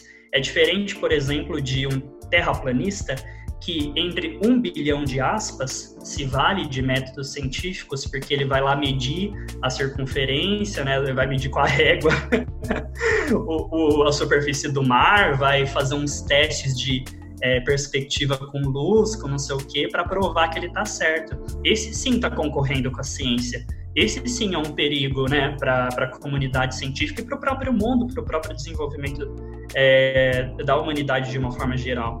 Né? O, só que daí o que, que acontece? Esses influenciadores eles pegam a astrologia e jogam ela no meio desse caldeirão todo e parece que tudo é uma coisa só. E por que que isso acontece? Porque a própria comunidade astrológica não colabora com a astrologia. E aí a gente volta nesse ponto. São análises mal feitas ou feitas de forma extremamente apressadas, sem método, sem estudo, né? Hoje qualquer pessoa ela lê meia dúzia de blogs, se diz astróloga e está divulgando conteúdo por aí. Isso é muito complicado. E quando eu falo isso, é, eu não estou dizendo, não estou criando barreiras, né, para que as pessoas não acessem esse conhecimento, mas justamente o contrário. Esse conhecimento ele é pré-capitalista. Ele não se dá bem com a lógica capitalista. Na verdade, nenhum conhecimento profundo se dá, né? Então, não adianta você querer apressar, pular etapas é, e, e, ter um domínio sobre algo que requer uma dedicação, que requer muita reflexão, que requer todo um, um trabalho, né? é, que é sensível e intelectual ao mesmo tempo, porque você está lidando com símbolos, mas também tem uma parte que é um pouco matemática e tal, é para você realmente ter um domínio daquele saber, um domínio crítico, né? E não existe um, um estímulo a esse tipo de comportamento perante a astrologia. Então, essa comunidade astrológica, infelizmente, ela acaba dando material para esses influencers é, que também não sabem nada sobre astrologia é, fazerem esse tipo de comentário e acabar minando ainda mais a nossa atuação. Então é de fato muito perigoso, né, a gente fazer previsão pública por uma série de razões e essa é uma delas. Mas por outro lado, eu sempre gosto de dizer que prever é um ato de coragem. Né? Prever é um ato de coragem tanto numa consulta individual, porque você querendo ou não, né, tá ali testando o seu conhecimento, principalmente hoje em dia de uma forma pública, publicizada. É, a gente tem que naturalizar o erro, né? Mas essa naturalização do erro, ela também não pode ser um subterfúgio para você não fazer um estudo sistematizado, coerente e dedicado a, a essa arte. Gente, eu tava aqui refletindo, e todo episódio de podcast, assim, a gente começa, entendeu? Super polidinha, falando dos temas, ensinando os negócios. Aí quando vai chegando da metade do episódio pra frente, aí começa a meteção de louco, aí começa a militância, aí começa a problematização das comunidades lógicas. Nossa, acho que isso é uma característica muito, muito, assim, do meu mapa. Eu lembrei disso agora. Nossa, a gente vai comentar disso em off, tá? Porque, gente, segredinho, não exponha o mapa de vocês assim publicamente, porque pode cair em monte de pessoas erradas e uma, uma, um inimigo que manja de astrologia, ele é muito mais perigoso do que você pode imaginar. Acredite. Acredite. É, a astrologia é um conhecimento poderosíssimo. E, e já vou fazer aqui minhas considerações, né? Que eu, eu me sinto numa. Numa premiação, assim, eu sou tipo aquela pessoa que come, que aparece no Oscar depois, aconteceu alguma coisa no palco, aí eu volto assim na tela. Então, gente, agora a gente tem que ir com os nossos comentaristas para falar um pouquinho do que foi falado agora anteriormente quando passa o intervalo. Sobre isso da, da questão da modernidade da ciência. Acho que isso é muito importante da gente entender que astrologia não é ciência. Ah, mas por que que tem essa confusão de que a astrologia é uma pseudociência? Ela se propôs. Porque lá no iluminismo, eu vejo isso como uma das formas, um dos mecanismos tortos de sobrevivência que a astrologia teve, de se validar e de se aproximar da psicologia. Né? Então a gente tem a astrologia moderna surgindo com um, mecanismo da gente manter esse saber, enquanto, mas não é um saber puro, no sentido de não é um saber que ele mantém os fundamentos, tipo, ah, de acordo com os fundamentos, tem alguns bagulho da, da psicologia que faz sentido. Não, a astrologia nesse período ela já estava sendo moldada como algo capital, como algo é, rápido, fácil, genérico de ser acessado. Então a gente tem toda uma deturpação e uma associação da astrologia, principalmente moderna, por uma questão histórica, isso não sou eu, nem o que a gente está falando, por uma questão histórica mesmo, com as questões da pseudociência. Mas a astrologia, na sua origem, ela nunca se propôs a ser uma ciência. Ela é a porra de um oráculo. Cacete, será que vocês não entenderam isso ainda? A gente acredita em destino. Se você não acredita em destino, consequentemente, você não vai acreditar, pelo menos naquele, na vertente tradicional. Então, e também não é uma religião, porque não tem, tipo, ah, eu vou acender uma vela pro meu mapa astral e vou fazer uma oração pra minha divindade, pro meu eu superior, né? Não, não se trata disso, se trata de entender que a astrologia, ela não é uma ciência, ela é uma questão oracular que trabalha com destino, técnicas preditivas, que tem todo um estudo coerente e que a gente tem que naturalizar o erro porque todas as profissões erram. E prever é sim um ato de coragem, porque querendo ou não, quando você está lendo uma revolução solar, que é um mapa anual, quando você está fazendo uma previsão coletiva tão importante, você também está exercitando o seu conhecimento de aprendizado. E eu, eu prevejo esperando errar, sendo bem sincero. Todas as previsões que eu faço, eu, porque eu, eu aprendi a naturalizar esse eu, e eu acho importante a gente também conversar que a astrologia, em, por si só, independente da vertente que ela seja, ela não conversa com o capitalismo. Ela pode ter sido deturpada pela questão do capital e pela questão da globalização, né? Que é essa aceleração e divulgação massificada do conteúdo. Mas mesmo as astrologias que elas não têm tanta técnica preditiva e tudo mais, elas exigem um estudo muito aprofundado, porque querendo ou não, uma hora ou outra você vai esbarrar nos fundamentos, uma hora ou outra você vai esbarrar em conhecimentos mais densos por pessoas que se propõem a fazer esse trabalho sério na astrologia tradicional, na astrologia moderna. E é importante a gente olhar isso por quê? Porque é, é aquilo que você falou, um monte de gente que leu meia, dúzia de blogs e diz astrólogo. Gente, eu sou uma pessoa preta, sou 90% autodidata, comecei a fazer as minhas primeiras formações astrológicas formais, assim, com a Letícia, da Piloto Júpiter. Meu, agora, em 2020, quando eu comecei a ter dinheiro para conseguir fazer esse tipo de negócio, entendeu? Porque é caro, é inacessível. Quando você tá em questão de sobrevivência, é foda você, tipo, parar pra aprender astrologia. E assim, de uma perspectiva diferente, né, de uma perspectiva de um corpo imaginário dissidente, gente, demora tá? Mas por que que demora? Algum dos pontos, né? Primeiro, porque a gente tem a astrologia enquanto um saber erudito, né? Isso é uma construção histórica de poucas pessoas, de que o curso de astrologia é uma coisa que você para duas horinhas, senta ali, que é essa coisa bem academicista. Segundo, porque a gente também não trata a astrologia enquanto linguagem, a gente trata ela muito como ferramenta. Nossa, isso foi profundo, hein, Gui? A gente trata a astrologia enquanto ferramenta, não enquanto linguagem. Justamente parar para pensar que a astrologia é uma linguagem que ela tá no nosso dia a dia. Isso aqui é um papo de Mercúrio, entendeu? É um papo de Mercúrio, um papo de casa 12, um papo de casa 9, uhum. que são áreas da vida que conversam com tudo isso. De casa 5 também, né? Que são as disputas políticas e eleitorais. Do entretenimento também, porque afinal de contas isso aqui é para você que tá aí no seu fone de ouvido ouvir passar o tempo, quando eu escuto a gente falando as balaiagens. Mas eu acho importante a gente entender que a astrologia, ela tá no nosso dia a dia. Ela não tá só na academia, ela não tá só no curso né, que você faz lá Entendeu? Então acho que é por isso que a gente tem essa relação com a astrologia, de achar que ela é inacessível, e também o mesmo viés, a gente tem a todo momento essa coisa da profissionaliza profissionalização e qualificação do mercado de trabalho, onde você precisa de um certificado, você não pode ter tempo para viver uma profissão, então é tudo é isso, né? É um curso que você faz, que você já aprende e você já sai capacitado. Não tem, não é, não é orgânico. O, o, o mercado de trabalho autônomo, e, e CLT ele não é orgânico. Então você entra no trabalho, já trabalhei em franquia de fast food, né? Então, assim, você entra, você não é só vendedor. Você é a pessoa que limpa, você é a pessoa que vai atrás da geladeira, você é a pessoa que busca mercadoria no fornecedor, você é a pessoa que sai, que vai resolver perreco, entendeu? Da gerência, porque ela não tem tempo para resolver. Você que atende o cliente, que faz contabilidade do caixa, e você tem que saber tudo isso e aprender tudo isso enquanto você já está trabalhando. Então acho interessante que quando a gente olha para essa lógica capitalista, a astrologia não conversa, porque ela é uma coisa que é um idioma, você não aprende um idioma de uma hora para outra. Você não aprende inglês de uma hora para outra, você não aprende francês, você não entende isso nem só para idiomas, né? Mas você não entende o outro, a linguagem do outro, o que o outro quer dizer de uma hora para outra. Quando você conhece uma pessoa, o que, que, você faz? Você já chega falando suas intimidades para ela? Eu faço isso, porque eu sou culpada se suspeita. Mas o, o, que, que, seria o ideal, né? O, entre muitas aspas, né? É você conhecer e permitir, entendeu? Fazendo aquele processo de entender o que é o outro de entender o idioma dele, como aquela pessoa demonstra afeto, carinho, como aquela pessoa lida com as amizades dela. Porque aí, se você se identifica, você continua no, no entendeu?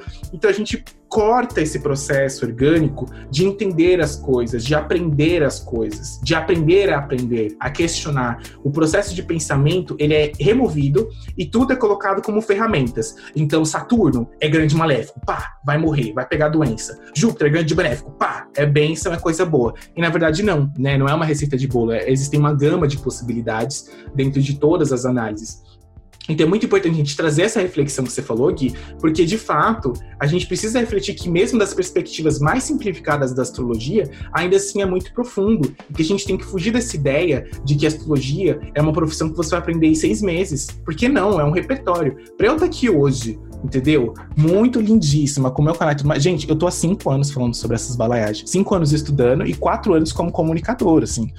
Então não é um bagulho que é da hora para outra de uma hora para outra. Mas se você ama, se joga, se permita tentar, arrisque análise mesmo, aprenda mesmo, mas entenda que é muito mais profundo. É muito mais profundo, exige muito mais trabalho, exige muito mais é, coerência, não é um, um, negócio assim, e que não é culpa sua, você, né, que é ouvinte, que tá ouvindo a gente, que sente, ai, mas eu fiz tudo isso que o Gabs e o Gui falou, e agora? Eu sou uma pessoa horrível? Não, você não é uma pessoa horrível, muito pelo contrário, você é alguém que foi vítima, né, meio que compulsória, porque a gente já nasce inserido nisso, dessa cultura que a gente vive, né, não só do cancelamento, mas de ter toda essa coisa muito imediata, muito papapum, sabe, de não querer desenvolver. Então, se você reproduziu alguma coisa, né, enquanto ouve esse episódio de podcast, ou anteriormente, ou você, se você reproduzir posteriormente, não se culpe, sabe?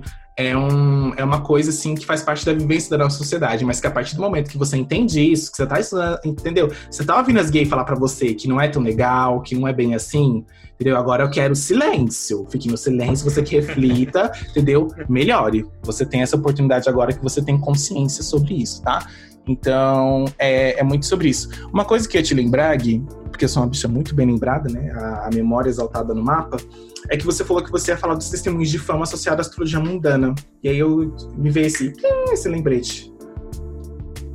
Meu Deus, o que, que, eu ia falar mesmo que agora esqueci? A gente, ai, meu, vamos lá, relembrando. No começo do episódio, no minuto tal, a gente estava falando sobre testemunhos de fama na, nas natividades, uhum. nos mapas, e de como isso se manifesta ai, de maneira diferente. Isso, pronto. Aí, ó.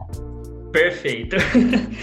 Não, então, é, pegando todo esse gancho, né, quando a gente, por exemplo, vai analisar os mapas de ingresso solar, é, de repente, vamos pensar numa situação hipotética de que um país é bastante carente, bastante assim, é, sem recursos, por uma série de razões de exploração, etc. Ele tem, de repente, Saturno como o senhor do ano para aquele ano, posicionado na casa 4, é, recebendo um aspecto partiu, que é um aspecto exato, desafiador de Marte, né, indicando algum tipo de desestruturação, né? E, e, e, hipoteticamente esse mapa associado a um mapa de eclipse que anuncia terremoto, tá?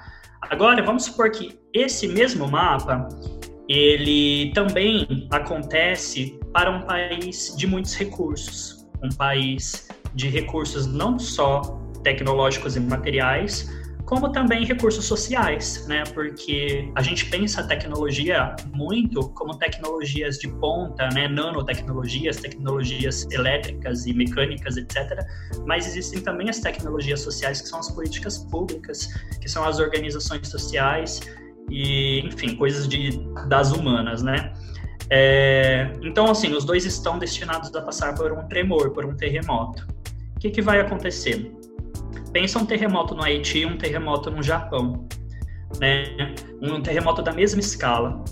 É, qual que vai ser mais destruído? Qual população vai passar mais dificuldades? Né? Qual população vai ser mais negligenciada pelas ajudas internacionais? É, qual população né, vai ter o maior número de mortos? E qual vai demorar mais para se recuperar?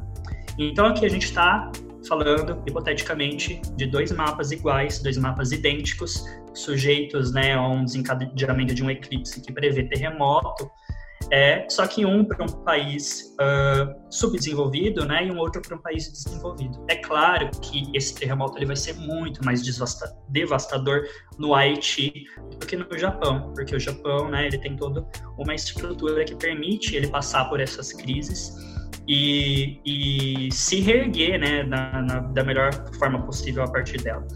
É, então, tanto essa questão do exemplo do mapa individual que você deu sobre os testemunhos de fama é, serem diferenciados para diferentes contextos sociais, o mesmo ocorre com a astrologia mundana.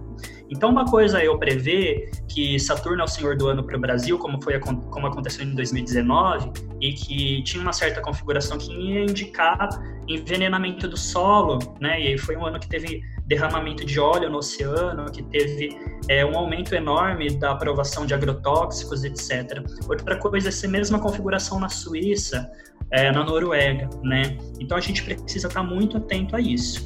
E um dos temas mais importantes da astrologia mundana é justamente essa previsão do que chamamos de desastres é, ambientais, né? Aí aqui um, um pitaco sociológico, né? A gente precisa desconstruir muito essa ideia de desastre ambiental, né? Porque o desastre ambiental ele não existe. O desastre ele é um fenômeno que vincula fatores físicos, que são na, em sua maior parte fatores naturais, é, com fatores econômicos, sociais e políticos, né? Então todo desastre ele é social, ele nunca é de fato ambiental essa mudança de discurso é muito importante porque ela impediria, por exemplo, é, de um governador de São Paulo chegar alguns anos atrás e falar que tem crise hídrica por conta da escassez de chuva e não por conta da má gestão dos recursos hídricos, né? Então, assim, como a gente está trabalhando astrologia e política e a gente se questiona muito sobre destino, questiona muito como sair desse determinismo do céu que impõe certos grupos a sofrimentos e outros grupos a regalias, né? A gente precisa disseminar, é, disseminar não, dissolver, né? Esses conceitos enrijecidos e fazer uh, melhores pontes, pontes mais produtivas que dialogam essa simbologia celeste, que ela tem sim um teor preditivo com tudo aqui, todas as nossas escolhas sociais e históricas que formam o mundo, é, que dão, né, o mundo a forma que ele tem é, e que poderia ser uma outra totalmente diferente, né? Então, ano que vem está chegando, a gente vai ter um ingresso solar de Ares para o Brasil. Como que vai ser interpretar esse mapa sob o governo Bolsonaro? Né? O que seria interpretar esse mesmo mapa se a gente tivesse o governo de qualquer outra pessoa, que com certeza qualquer outra pessoa teria sido mais humana em seu trato é, com a própria população. Então, o astrólogo uh, que, que, se propõe a fazer astrologia mundana, ele não pode se, se, alienar, porque às vezes a gente se depara com algumas as, a, análises astrológicas políticas que parecem que a pessoa vive no mundo da poliana, né? Então, que é o tipo o mundo da lua, um mundo totalmente desconectado da materialidade dos fatos. E isso é muito nocivo para quem lê e, e, e, para quem pratica né, essa astrologia. Para quem é a sua astrologia, eu acho que é uma pergunta sempre importante que a gente, enquanto astrólogo, deve se fazer. Né? Para quem estou conversando, com quem quer dialogar, qual que é o propósito da minha previsão, por que, que eu estou analisando esse mapa, por que, que eu estou divulgando essa análise, o que, que eu quero com isso, o que, que eu desejo com isso, para além da própria divulgação da astrologia. Qual que é o papel social da astrologia? Né? São questionamentos que nós temos que fazer. Nossa, eu fiquei assim reflexiva, confesso, você me deixou assim filosófica, eu fiquei, nossa, mas será que primeiro veio o ovo ou a galinha? Será que tá tudo certo? Será que tá tudo errado? Será que eu não tô dando sonho? Não, tô brincando, mas eu acho que é muito importante a gente ter essas reflexões, essas reflexões astrológicas, não só astrológicas, né, mas de vivência, de entender para quem que a gente está fazendo astrologia, quais são as realidades sociais, para quem que a gente está conversando, que a gente está dialogando esses eventos, e de entender que a astrologia mundana fala sobre o mundo. Às vezes, né, é que nem você falou, a pessoa tá fazendo uma análise, mas assim, fonte Arial 12 ou fonte Vozes da Minha Cabeça.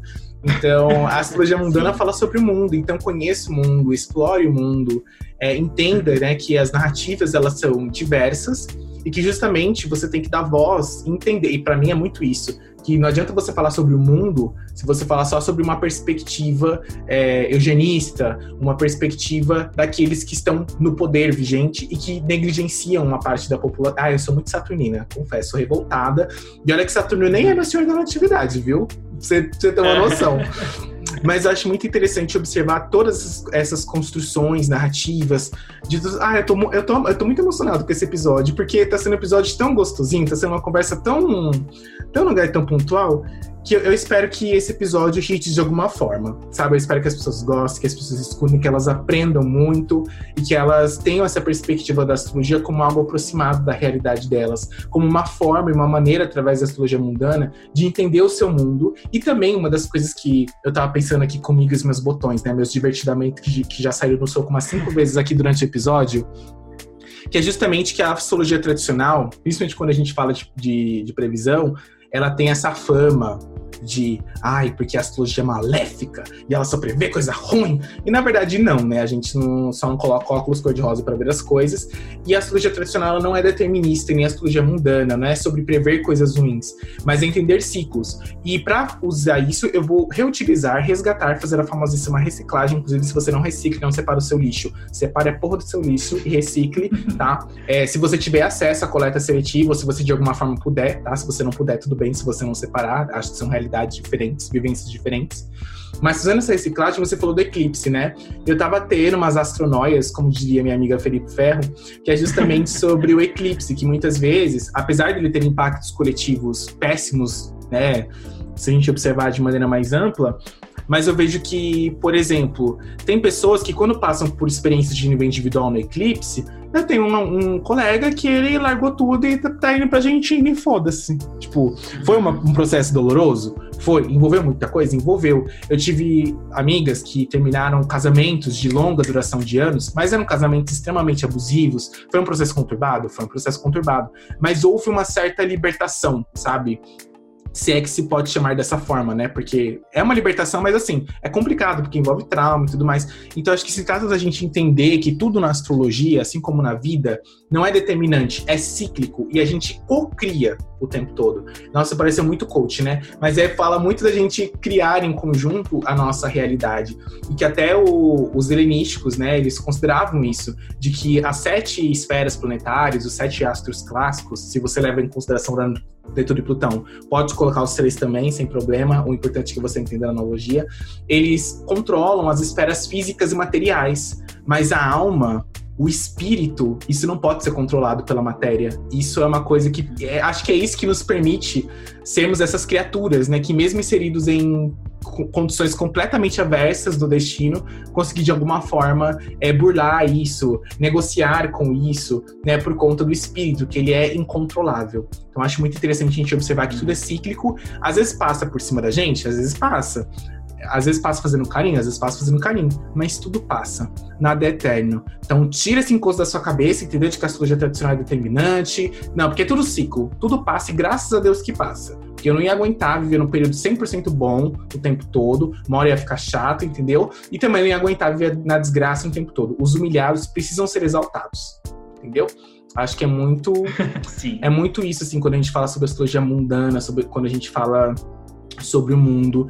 E tem uma coisa que eu sempre gosto de perguntar para todos os convidados aqui do, do podcast, que é uma coisa muito pessoal desse podcast especificamente. Se você pudesse dar um conselho pro Gui que estava começando lá atrás, né, que estava iniciando, o que, que você diria para ele né? Não só de dicas para estudo, obviamente, mas o que, que você diria para ele, para todas as pessoas que estão ouvindo o podcast, que se interessaram demais pela astrologia mundana, apesar da sua complexidade, que bom que é complexo.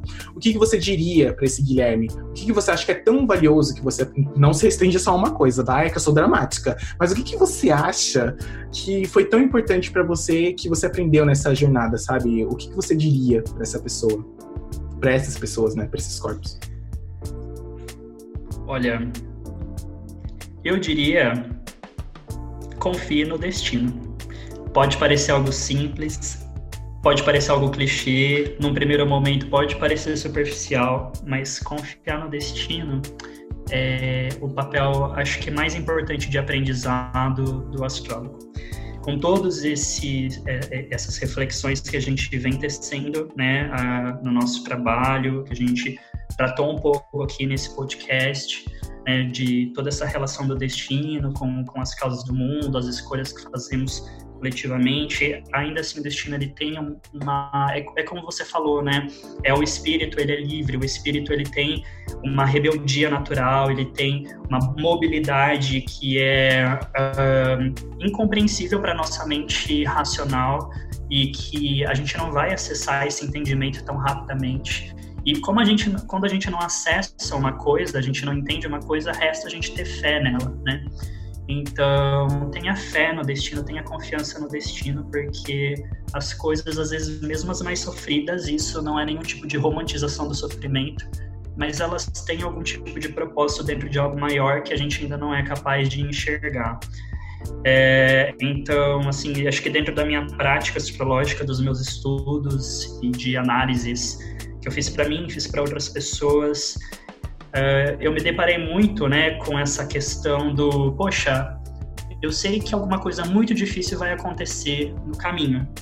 Eu vou me preparar para ela então, vou tentar evitá-la. E quando eu percebo, eu próprio fui o causador dessa, dessa situação. Eu próprio fui o gerador, né, fui o disparador, fui o gatilho daquele evento. E eu fiz de maneira às vezes deliberada. Isso foi uma das coisas que mais me surpreendeu em meu processo de estudo, né? E é engraçado porque o estudo na astrologia ele não é só intelectual e nem só sensível no sentido da percepção poética dos símbolos.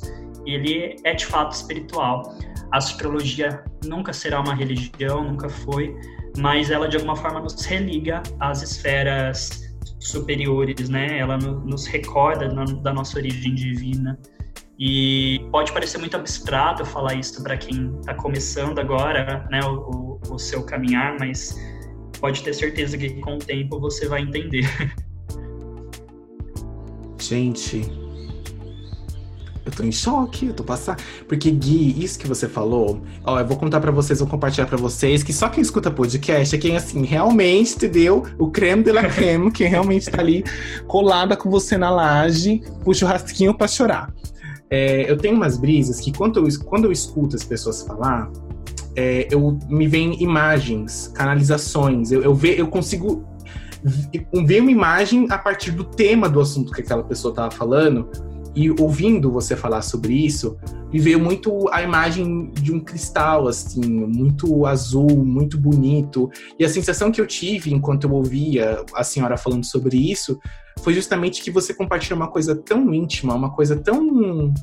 tão é, é tão simples, mas era um cristal tão simples, mas ele tinha tanto brilho, era uma coisa tão. Cara, eu senti o. Entendeu? Eu senti o negócio. Eu fui ali, ó. O bagulho na... é doido.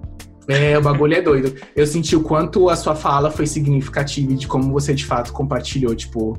Não que se tratasse de algum tipo de validação, mas, tipo assim, para eu chegar nesse ponto, que é bem difícil, uhum. é bem uhum. difícil, foram poucas as vezes realmente foi bem significativo.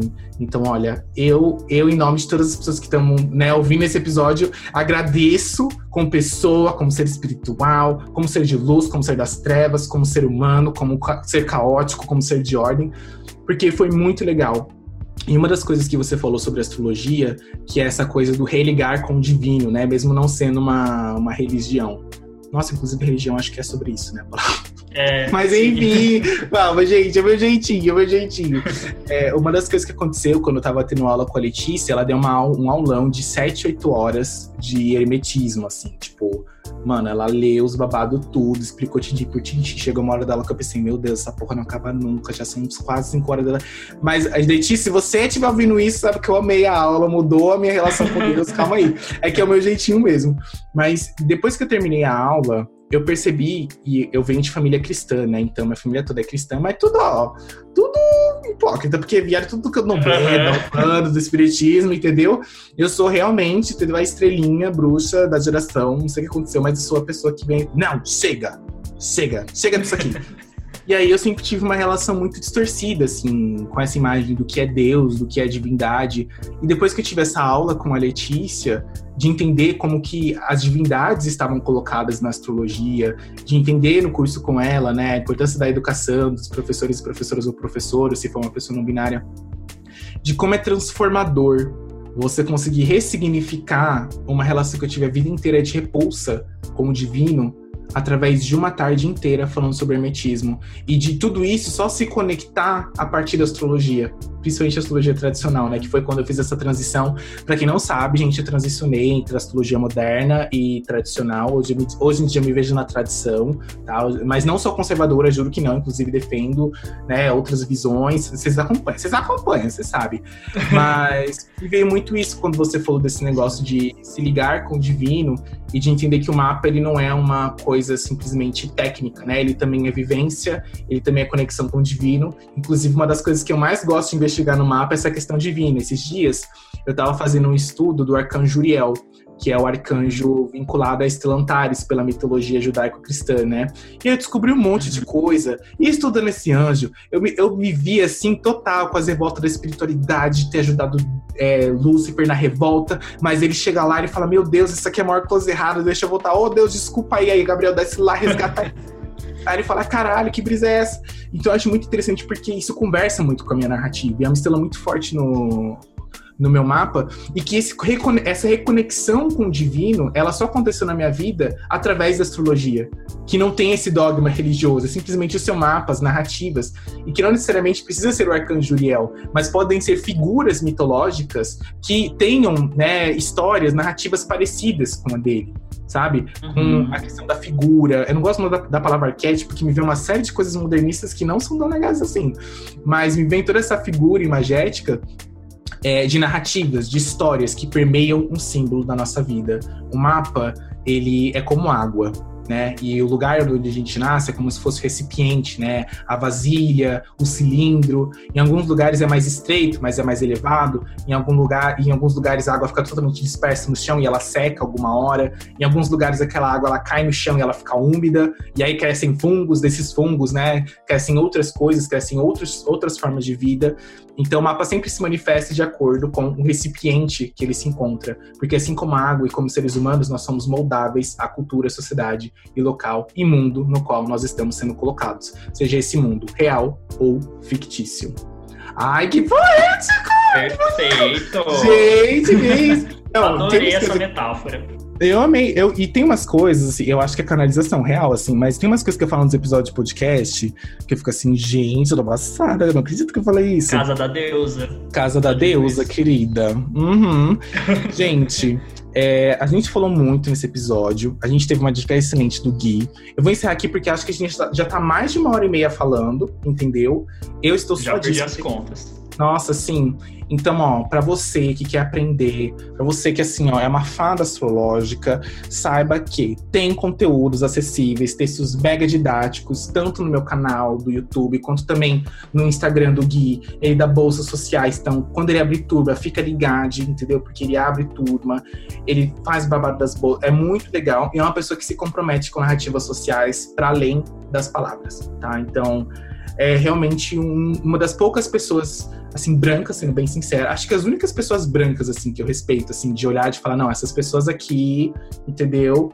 Uhum. São legais, são legais, não são pau no cu. Ó, acho que é você, o, o Felipe Ferro, que é minha irmã, e também a, a Letícia. Bariola também, respeito Bariola a Manu escrito. Ah, agora, se eu for começar a lembrar de um monte de gente agora, vai vir um na cabeça. Mas assim, são poucas as pessoas que eu vejo que se preocupam e se propõem a combater de alguma forma a desigualdade e a estrutura que está sendo colocada dentro da astrologia tradicional. E para você que quer saber um pouco mais sobre a minha história, Uh, eu tô recontando, tô no momento de reposicionamento de marca, então no meu Instagram eu vou pelos próximos seis dias, hoje é segundo dia, contar a minha história, a minha narrativa, para que vocês me conheçam, tá? E aí, quando a gente chegar no sexto dia, no sétimo, a gente vai ter aí, né, alguns lançamentos, alguns anúncios importantes, então para você que quer acompanhar, que quer saber um pouco mais da minha história com detalhes, eu recomendo que você veja no Instagram para entender quem que é essa pessoinha que vos fala. Gui, pode fazer seu jabá, falar sobre a sua agenda, fica à vontade. Bom, Gabi, eu já começo essa finalização, esse encerramento agradecendo novamente essa participação no Papiro Estelar. Estou é, ansioso para ouvir a nossa conversa e agradeço, foi, acho que foi muito produtivo, foi muito gratificante também. E que venham mais collabs pela frente. Uhum, pode ter certeza. Mais, né? então vamos manter a nossa rede. Uma coisa que eu sempre falo para os meus alunos é mantenham uma rede, porque o trabalho do astrólogo é muito solitário. E é Nossa, é importante sim. que você tenha pessoas com quem você possa trocar, com quem você possa compartilhar.